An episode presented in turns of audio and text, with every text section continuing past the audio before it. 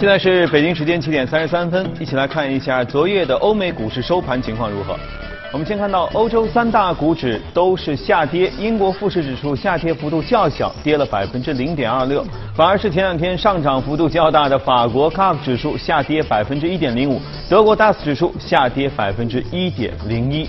又出什么事儿了？我们来连线一下第一财经驻伦敦记者陈曦宇，你好，曦宇。嗯，好的，主持人。昨天是本周第一个交易日，受到了欧元区低迷的经济数据的拖累，欧洲市场表现较为惨淡，各主要股指全线下挫。截至收盘，法国 CAC 40指数、德国 DAX 指数跌幅最大，欧洲 STOXX 600指数、泛欧绩优300指数跌幅次之，英国富时100指数跌幅最小。从日内公布的经济数据来看，德国和法国的制造业和服务业数据双双弱于预期，经济衰退的疑云再次笼罩在欧元区的上空。有市场分析认为，欧洲央行的刺激政策对于通胀几乎没有影响。由于缺乏与欧洲央行相对应的财政政策，使得欧元区很容易受到经济冲击。欧洲央行行长德拉吉日内也表示，欧洲央行准备好使用所有的工具，但是财政政策必须做出更加关键的贡献。日内欧元对美元跌破1.10整数关口。脱欧方面，脱欧盟首席脱欧谈判官巴尼耶明确指出，截至目前，达成脱欧协议的基础还不存在。另一方面，英国脱欧事务大臣巴克利日内表示，仍然致力于有协议脱欧，但是脱欧协议必须得到议会的批准，这意味着移除担保法案。日内英镑对美元继续下挫四十余点，盘整于一点二四二一线。周二，英国最高法院将就首相约翰逊暂停议会是否合法进行裁决。爱尔兰总理瓦拉德卡今天也将会见约翰逊。此外，德国还将公布九月的商业景气指数。主持人，好，谢谢西。接着我们来看一下美股的情况如何。美股有涨有跌，但总体上你有没有发现，其实基本上极为的平坦。呃，标普五百指数几乎没动，纳斯达克和道琼斯指数呢都是正负百分之零点零六的涨跌幅。具体情况，我们来连线一下第一财经驻纽约记者李爱玲，请她给我们做下介绍。你好，爱玲。小，主持人，IHS Market PMI 显示全球制造业难改颓势。美国九月初读数据为五十一，好于预期值和前值的五十点三。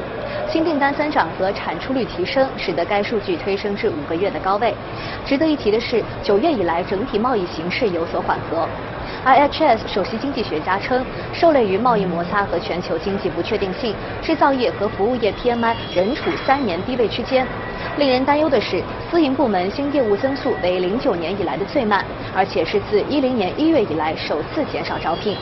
利淡经济数据之后，美股早盘承压下跌，接近午盘转涨。过去一周主要股指均是小幅震荡。事实上，过去一年美股都是呈现横盘整理，道指和纳指涨幅仅为百分之一点六。一九六零年至今的七次经济衰退，美股在衰退之前的十二个月平均回报率为百分之十七点六，股市见顶平均比经济见顶要早七个月，但也有股市冲高一个月之后经济就萧条的例子。分析人士解读称，哪怕经济接近拐点，股市也往往表现良好。因而，在近期多头和空方对美国经济不断争议的就是是否已经陷入了衰退。国际货币基金组织前总裁、欧央行新任行长拉加德表示，眼下贸易摩擦威胁是全球经济的最大障碍，经济临时放缓的时间加长、程度加深，不断上升的关税使就业、投资、经营减少，不确定性升温。明年全球经济将会放缓百分之零点八。为了释放经济潜力，他鼓励各国采取更好的政策组合，调动货币工具、财政政策以及结构性改革。主持人。好，谢谢艾琳给我们带来的介绍。今天的这个宏观方面的访谈时间，我们请来是秦毅啊。秦毅看到刚才那条新闻的时候，好像还挺有这个观点要表达，就是那个英国的公司叫托马斯库克。对。我压根不知道这家是干嘛的，你对他有了解吗？对，因为它是一个旅行社，是吧？其实，其实，在年初的时候，它的市值还有接近七到八亿英镑，是吧？还是可以的。就大半年时间，大半年时间还可以。然后呢，后来那个富硒资本也进去了，就是那个中国的啊。那么我看到他临临时停牌，就宣布这个破产清算，是吧？破产，那么它市值跌到已经就三千多三千多万英镑了，是吧？几乎是跌了百分之九十多，是吧？而且那个消息宣布之后啊，那么它的一个债券。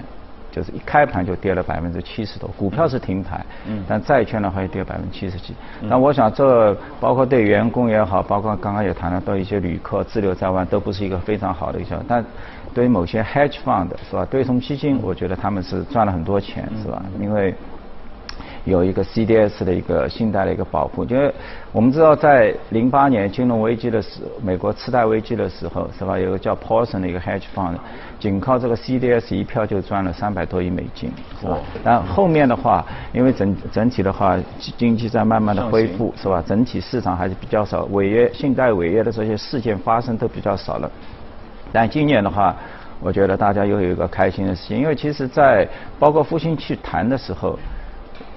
很多 hedge fund 也站出来，也进行一个反对。为什么？就是说明摆了，他的这个十亿英镑左右这个债券的话，是马上要可能要进变成一个信贷的一个违约的事件。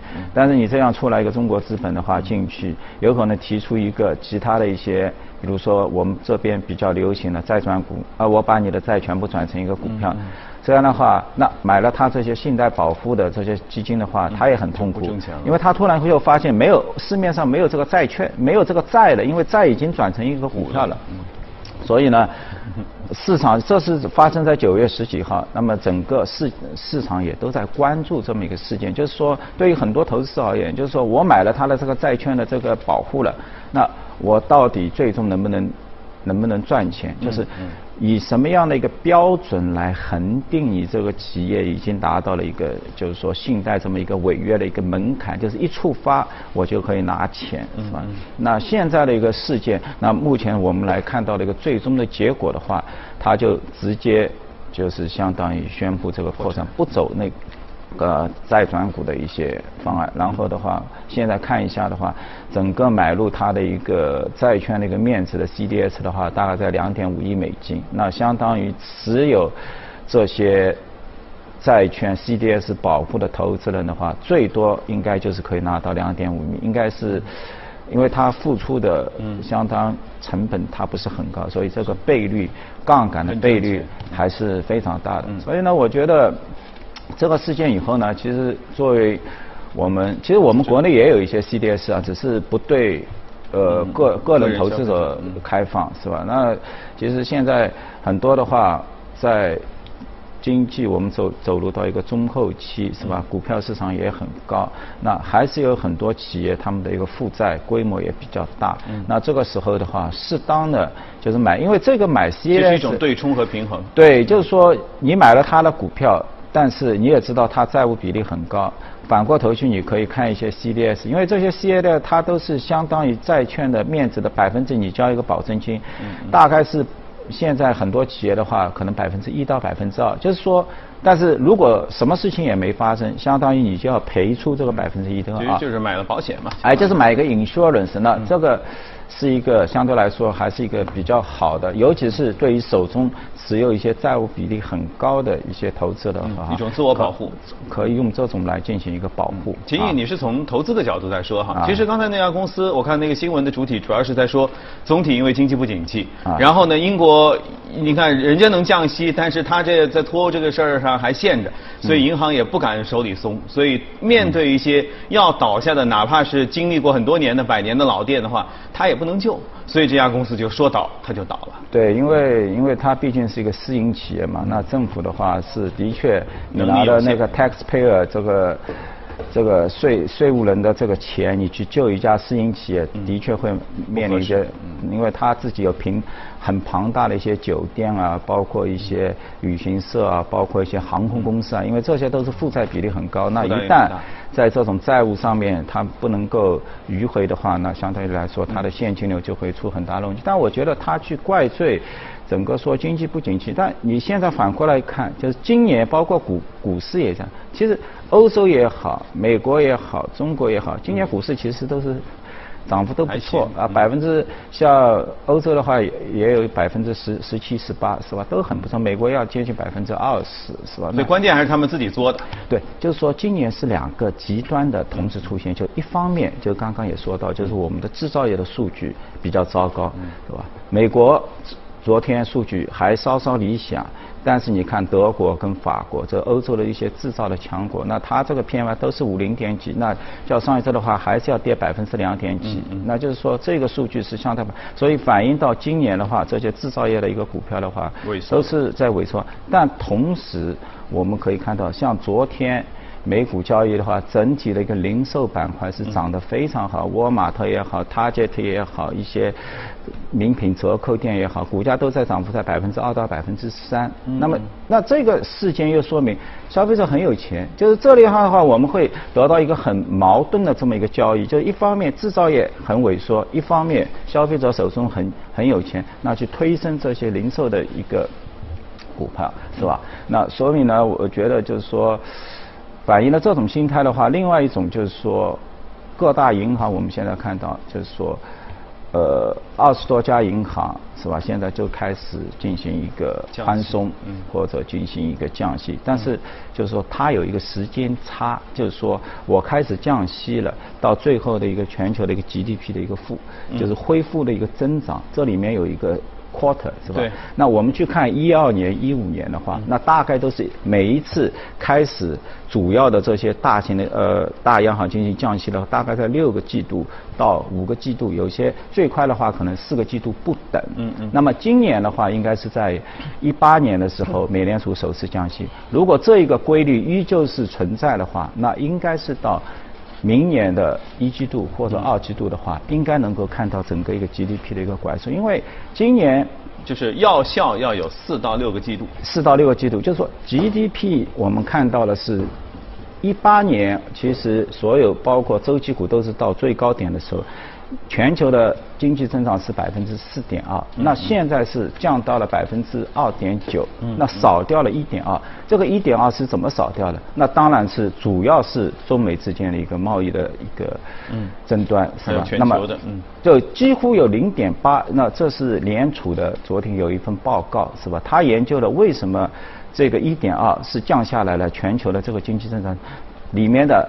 百分之六十到七十是由于这个贸易的一个不确定所提供的。那么我们现在正在进行谈判，包括事业方案。一旦这个去除了，是吧？这个因素没有了，那应该是很快的又可以恢复到这样的一个状态。嗯。但是呢，现在的话，大家都说可能谈判本身的话，时间是有一个不确定性，是吧？但是呢，基本上可以确定，就是说大家开始放水了。嗯。那么到。明年的左右，这样的话，我们可以看到这个二点九的话，现在从四点二降到二点九的话，还是可以恢复到三或者以上去。你看，全球央行都在陆陆续续，美联储说我降息之后，大家开始我也降，我也降，我也就是跟了跟了一大片。对。你觉得既然中间需要四到六个季度的？这样一个说药效上上来的这个时间的话，那么各大央行还会做什么后续的动作吗？因为像印度就降得特别快，也降得特别猛，它会不会就是率先极为宽松？呃，印度的话，我觉得就是相当于所说的，就是说你从这个货币政策你要到财政，因为印度的话是降企业的所得税。啊，那这个相当于财政部，在我们国家财政部来定这么一个事件。那么它的一个比重的话，一下子就是从最多是三十的 percent 降到百分之二十二，降了八个点。嗯，就就包括到二零二三年之前，你任何就是说企业家你去新建这样的一个工厂，那我的税率的话可以给你优惠到百分之十七。嗯，那这个的话也是。他可能也看到美国已经降到百分之二十五了，那么现在因为有争端，那么造成了全球供应链的一些扰动，那么他想去抓住这样的一个机会，那适时的来降低整个这样的一个企业所得，让自己变得更加有优势。所以我觉得，包括一些亚洲其他一些国家的话，可能也会慢慢看到，哎，因为印度还是相对来说一个比较大的一个经济体，是吧？那我们是不是要做同样的一个跟进，或者我们自己目前呢？所得税各方面是不是是保持一个最最优的一个竞争的一个状态，是吧？这也刚刚您也谈到，就是说，就是慢慢的大家就是说手中的一个货币政策的这个威力啊越来越小，因为本来已经到零了，你说你零点一还是降到负零点二比较有效的，那这时候的话要启动所以我们后面那个财政政策是吧？那财政政策的话，那相当于就是那当然对政府而言。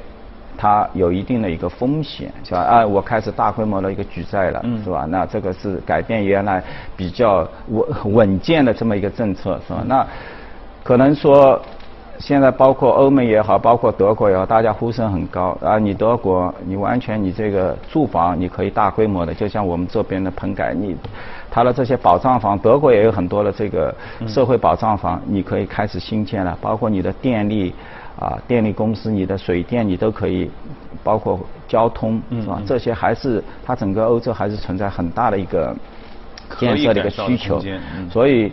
我觉得我们可以去密切关注，一旦就是大家走到一个程度，就是说货币政策无法发挥效力的时候，依旧要回到整个一个财政政策的时候，那还是一个基建的一个刺激的话，那回过头来，那配合整个一个二零二零年大家预期中的一个经济的一个复苏，那么在后面的话，周期也好，银行也好，更多的一些传统的话，可能会在后面。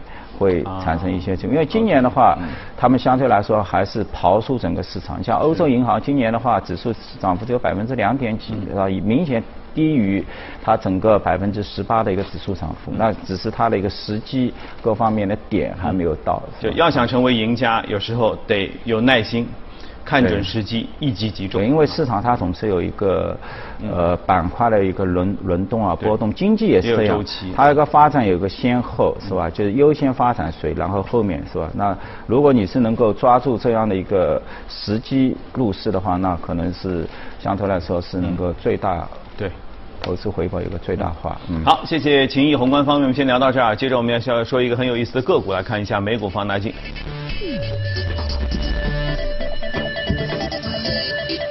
今天要说到一家动物疫苗公司啊，我发现这样这两年好像说就是哪怕在 A 股当中一直谈到跟宠物有关，比如说说呃某宝或者某网网商说这两年这个宠物食品、宠物玩具就这个类别的。这个这个商家啊，都特别挣钱，而且发展都特别快。对，这也是包括去年呃前年开始，整体美国包括通用食品啊，他们去收都是收一些狗粮的一些企业。嗯嗯嗯。而且给到了一个估值也都非常高，因为传统的这些人吃的这些食品啊，都相对来说都饱和了，是吧？就他那个的话，可能有出现百分之七到百分之十。那么硕腾本身的话，它是一零年从那个辉瑞制药分拆的，因为辉瑞那时候也有很多的整个一个产品组合，嗯，但是呢，他已经看到整个一个动物疫苗市场是吧？它的一个就是明显快于它自己的本身，所以他把它进行了一个分拆，分拆之后我们看 科创板了，就是就是到现在的话，我们看到它九年股价涨了九四倍啊，像年化也接近二十八啊，远远超过指数百分之十三的一个增幅，那说明。还是相对来说是一个很好的一个分拆的一个策略，因为整个一个动物疫苗市场我们也知道也很庞大，一千多亿美金，他所关注的这个药物市场三百多亿。但自身硕腾的话，在里面的话，全年销售大概在五十八亿到六十亿美金之间，是吧？相当于占据了百分之十九到百分之二的一个全球市份额，是一个绝对的一个垄断。我们来看它的一个估值啊，市场给到了，就是说它五十八亿，它给到了它的市值的话，要接近六百亿，嗯，就是十倍的一个市销率，嗯嗯。那这个的话，基本上只有一些软件公司，啊，你才给的高速增长的。那对于一家。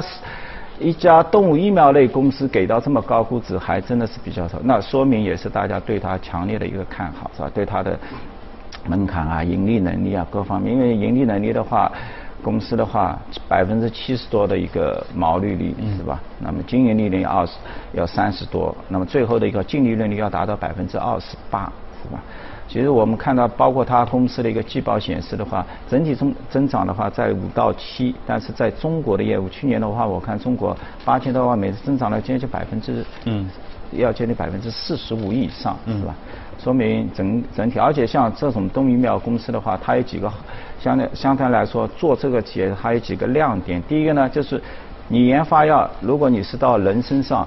那你可能一个新药出来，至少一个周期，一期、两期、三期，很长时间，十年的时间。但动物的话，啊，虽然我们有动物保护主义，但是明显要好多了，就是说没那么长，没那么时间比较短，是吧？而且很多能够应用到人身上的药，其实也直接可以用到那个动物。那相当于说，公司的话每年花出四到五亿的一个研究费用，但是呢，产生的一个效益啊，相对来说它很高，嗯，而且呢。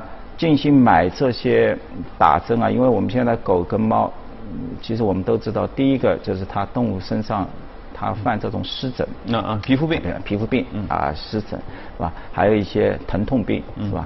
那它的一针剂下打下去的话，大概能够有效期能够。